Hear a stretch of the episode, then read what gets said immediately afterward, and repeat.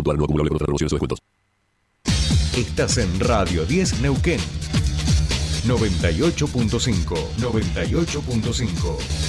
Radio 10. Subite al tercer puente con Jordi y Sole.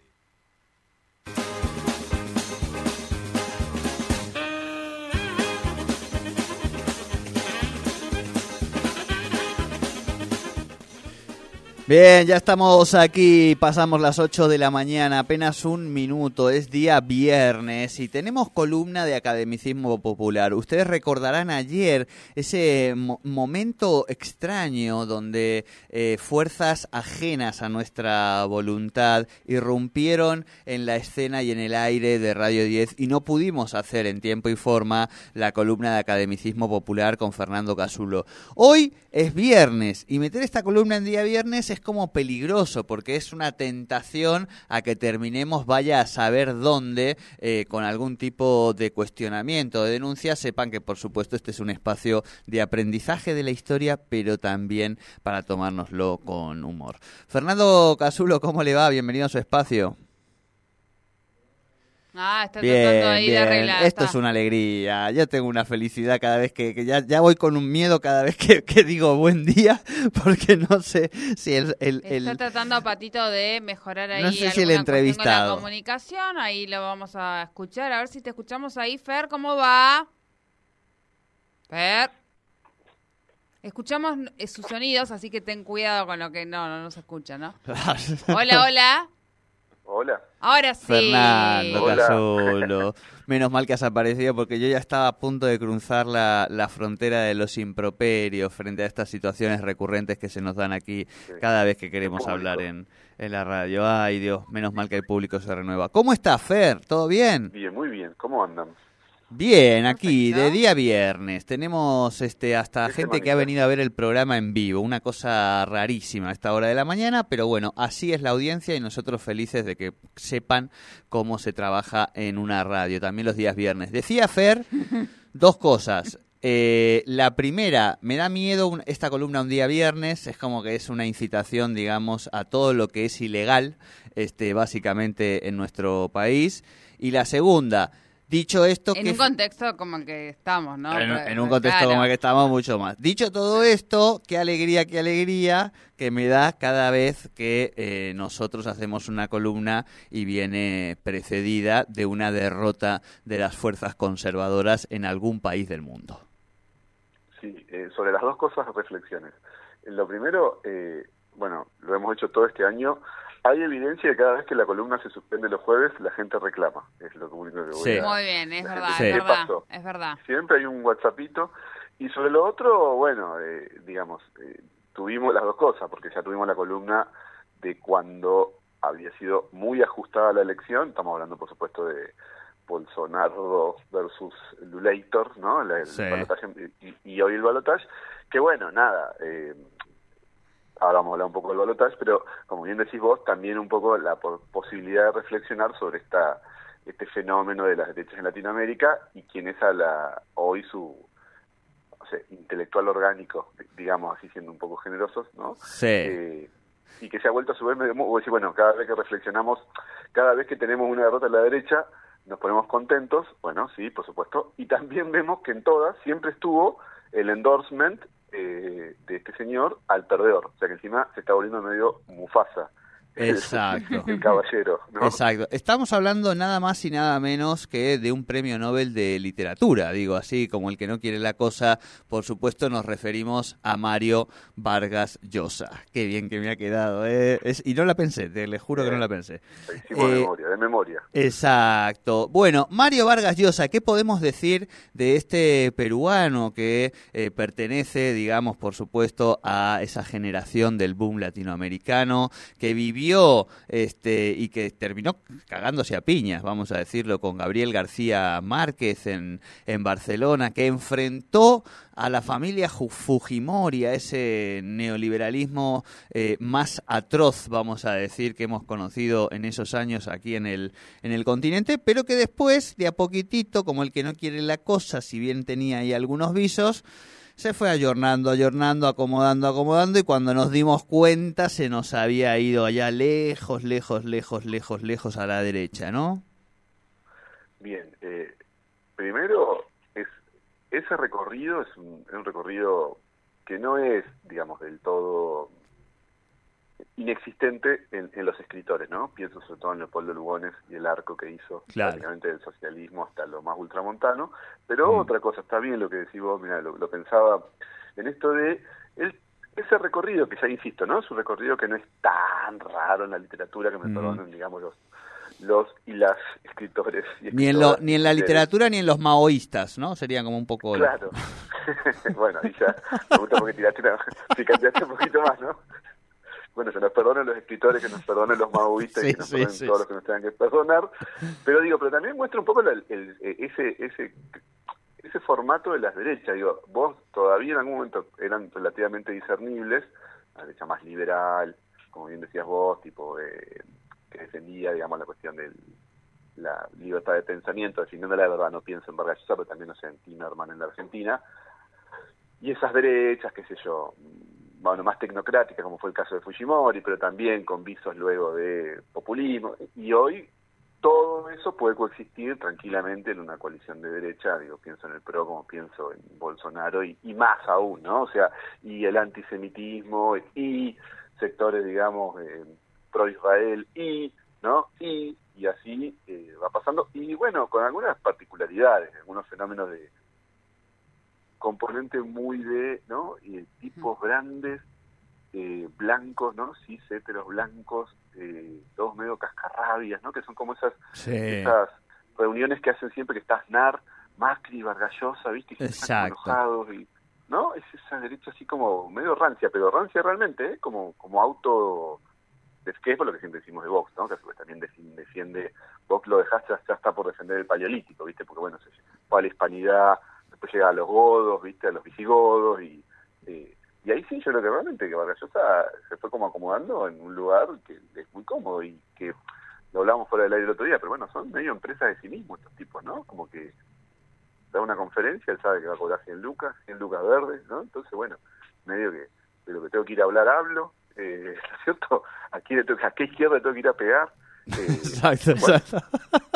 exacto. no, claro, es llamativo. Sí, sí, sí. Pero digamos, a cada izquierda que él pega, izquierda que termina ganando las elecciones. Eso es lo divertido, ¿no? Esa es el, la eso- hipótesis que construimos.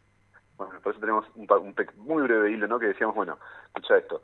Luego de extensas reuniones programáticas de los partidos de centro-derecha latinoamericanos, para analizar la situación actual, surgen las primeras conclusiones, ¿no? Esto sería, ya estamos diciendo, bueno, final de 2022, como si hubo, una tanda larga de derrotas, pensemos en Colombia, ¿no es cierto?, mismo en Honduras, qué sé yo, bueno, las primeras conclusiones, ¿no? Se reúne la internacional, eh, digamos, de centro-derecha latinoamericana y dice, bueno, en la previa de cualquier elección, no contarle nada a Vargas Llosa y hacer que no escuchaban el timbre si toca. ¿Viste? Bueno, una, una, una plataforma. Escucha, hola, soy Vargas Llosa, vengo a hacerte el endorsement, candidato derechista. No, gracias, ya donamos nosotros, ¿eh? Le van a hacer. Escucha esto, escuchen. Hola, sí, liberal latino, soy Vargas Llosa. Te llamo por tu candidatura. ¿Qué? ¿Que el parral de vino está madura? Uy, no, se corta, se corta. Tut, tut, Claro, claro. tut. Así le van a hacer a Vargas Llosa eh, cuando llame, digamos, la próxima elección, ¿no? Eh, No, no, no lo, ya, ya directamente es como que no le prohíben el- la entrada en los viajes, digamos. No, no, no, deja, ¿vos deja, no, no Y entre. no empiezan todos y todos, o todos agarrándose una Claro. parte de Vargas Llosa, parte baja. no hay ninguna foto de Vargas Llosa y Méndez. Eh, tendríamos que revisar, ¿no? Seguramente hubo en algún momento algún encuentro ahí furtivo. Sí, sí, que de le, mantequita. Exacto, que, que algo le fue seguramente transmitiendo, sin lugar a dudas. Em, ¿Te acordás? sí, Fer, perdón. No, el meme famoso de los magios, que viste que hacen el club de los nomeros. Bueno, entonces, Asociación por la Libertad de Latinoamérica, por la libertad de vínculos con Mario Vargas Llosa. Viste el club de los anti-Vargas Llosa, los que no quieren verlo a Vargas Llosa. Está la foto de Vargas Llosa, digamos, y el tachado y el resto de intelectuales y de político de derecha latinoamericano, ¿no? O sea, como lo tienen. Vargas, Vargas Llosa sería a lo que es Nick, eh, este, los dibujantes hoy con los escritores, podríamos decir latinoamericanos. Hay algo, o sea, no está la diferencia con Nick quizá es que con Nick todos se asumen que realmente es un ladrón de trabajo, digamos, ¿no? Esa sería por ahí una diferencia sustancial con Vargas Llosa, a quien se le reconoce eh, su carrera literaria. Y quizá hasta podemos empezar a cuestionar, digamos, ¿no? Es incuestionable. Eh, lo de Nick todavía es como, como más miserable, digamos, ¿no? Porque es como que encima vive usufructuando del trabajo de otros. Sí, no, y aparte... Eh bueno, esto, ¿no? A mí, como historiador al final del día que soy, me da como un poco de, no es que decir bronca, pero no hemos hablado mil veces fuera del área, como cierta cierto fastidio. O sea, Nick solo existe por el gigantesco Nick, y no digamos solamente Nick, Nick Gaturro, que es un choreo de Garfield, como bien decís vos, sino el Nick, el Nick que interviene en la cosa pública, eh, solo existe por el, digamos, montaje hoy de derechas que hay de ese lado. O sea, Nick solo puede decir la cosa que dice porque eh, está, digamos, cobijado, ¿no? En las usinas del pensamiento de derecha, porque si no es un nabo, es un gil. O sea, todo lo que le pasó esto de su gaturro y bueno, como lo intervinieron con Temuel sí, sí, sí, sí, miembros, ¿no? Eh, es un idiota, o sea, es como el bobo del grupo. Pero bueno, claro. Tal cual, tal cual. Fer, Tendríamos, perdón que te corte, pero si no quiero que se me vaya esta idea y la miro a mi compañera también porque ella nos va a tener que ayudar en esto. Eh, tendríamos que hacer, ir preparando el anuario, ¿no? De, podríamos terminar como el año haciendo como el anuario, el repaso de eh, los acontecimientos que a juicio de este espacio eh, van a quedar en la historia. Digo esto porque creo que en, en, ese anuario, sin lugar a dudas, que la intervención de, de Gaturro, digamos, fue un momento del año importante ¿no? Donde efectivamente lo que parecía que era este, una vulneración del derecho del artista terminó, digamos, con una campaña de, bullying legítimo hacia alguien que, que, todo el tiempo está pidiendo eso, ¿no? Porque al final de cuentas Nick es un provocador en las redes sociales, ¿no? Sí, sí, así consiguen clics. Y después, eso que decís vos, son... Eh, o sea, han, han, ocupado un lugar cascarrabia, ¿viste? Y Nick es re cascarrabia, en los tweets siempre está como enojado. Y bueno, así, por supuesto, hace cosas delirantes, como decir, ¿te acordás de Nick que decía, bueno, los copitos no, Alberto y Cristina, eh, ¿no? O sea, siempre están como pasados. Eh, sí, sí, anuario y sobre todo esto que decíamos, ¿no? Después ranking de, mejores intros. Yo creo que ha sido un año. Sí, sí, sí, con música. Sí, sí, sí.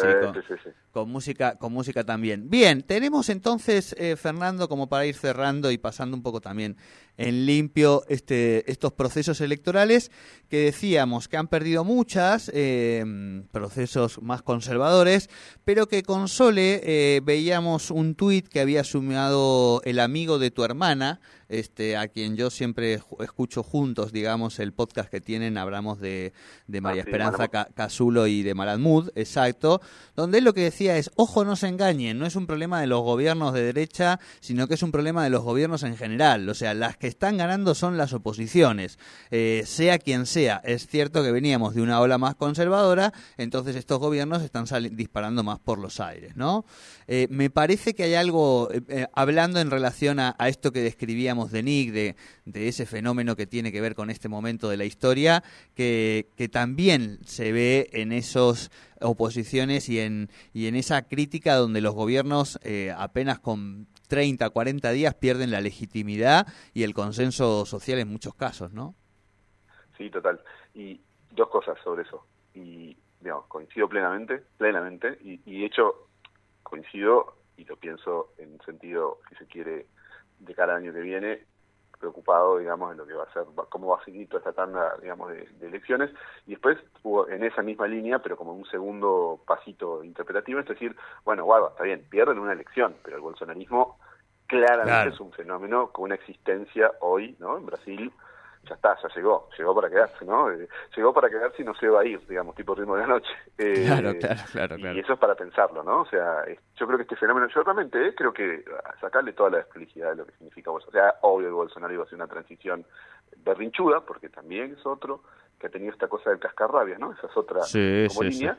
Pero también para mí hay un jueguito ahora medio titanes en el ring, bueno, de esto de los bloqueos, sé yo, como si, bueno, estamos y porque en un mes volvemos a bloquear, porque Lula saca tal subsidio, porque Lula pone tal subsidio, ¿no? Porque Lula no hace nada respecto del subsidio, y así, digamos, ya tenés una pauta que ha sido un poco lo que se expresó en 2020 en la Argentina, ¿no? Bueno, cualquier cosa salimos todos medio con los crucifijos y las, las orcas, ¿no es cierto?, los, los cadalzos, y eso en eso para mí Bolsonaro ha sido muy efectivo, y toda esta derecha, Claro. ¿no? Están perdiendo medio al margen, pero queda con un movimiento, ¿no? Una cultura. Sí, sí, sí, sí. Al derecha final va- vamos a terminar extrañando a, a Bush, a Aznar, a, a Blair, digamos, ¿no?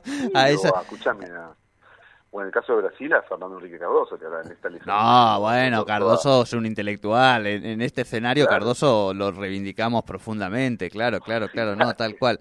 Eh, Fer, no quiero dejar de pasar eh, un audio muy cortito que ya le hemos pasado este, a nuestro operador, que da cuenta precisamente de ese, de ese momento y de esos momentos donde las derechas eh, se exceden, digamos, ¿no? Y ya son capaces de, de entregarse. Ustedes, eh, aquí es mucho más claro el concepto de cipallismo. Eh, se tiene muy claro quiénes son aquellos que, que finalmente están en este país haciendo negocios para, para los de afuera.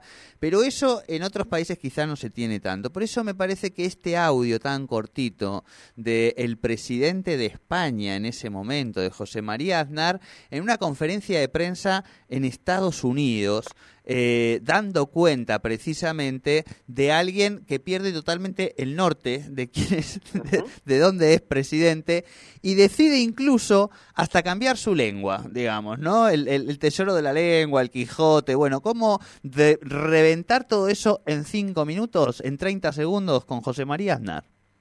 Por favor. Estamos trabajando en ello.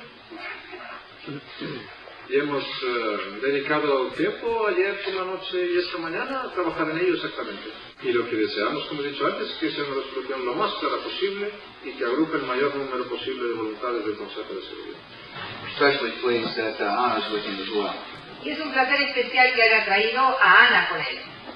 Bien, ahí, ahí va acomodando, pero fíjense cómo arranca hablando tejano directamente, digamos, ¿no? Es eh, un señor que llega a, a Texas y dice... yo-. Exacto, exacto, pero cowboy blanco, o sea, no, no es que habla un chicano ahí medio, medio sucio, ¿no? Este, ay, Dios mío, mira, al final lo vamos a estar extrañando y todo al señor José María Aznar, qué bárbaro. Bueno, Fer, eh, nos encontramos menos de una semana, el jueves que viene, ¿te parece? En menos de una semana. Y si Muy no bien. vamos el jueves, la gente va a reclamar. porque viste que Ahí la va, Exacto, es verdad, exacto. es verdad, es verdad, es verdad. Fer, que tengas buen fin de semana. pensó, Fernando Casulo con el Academicismo Popular aquí en Tercer Puente.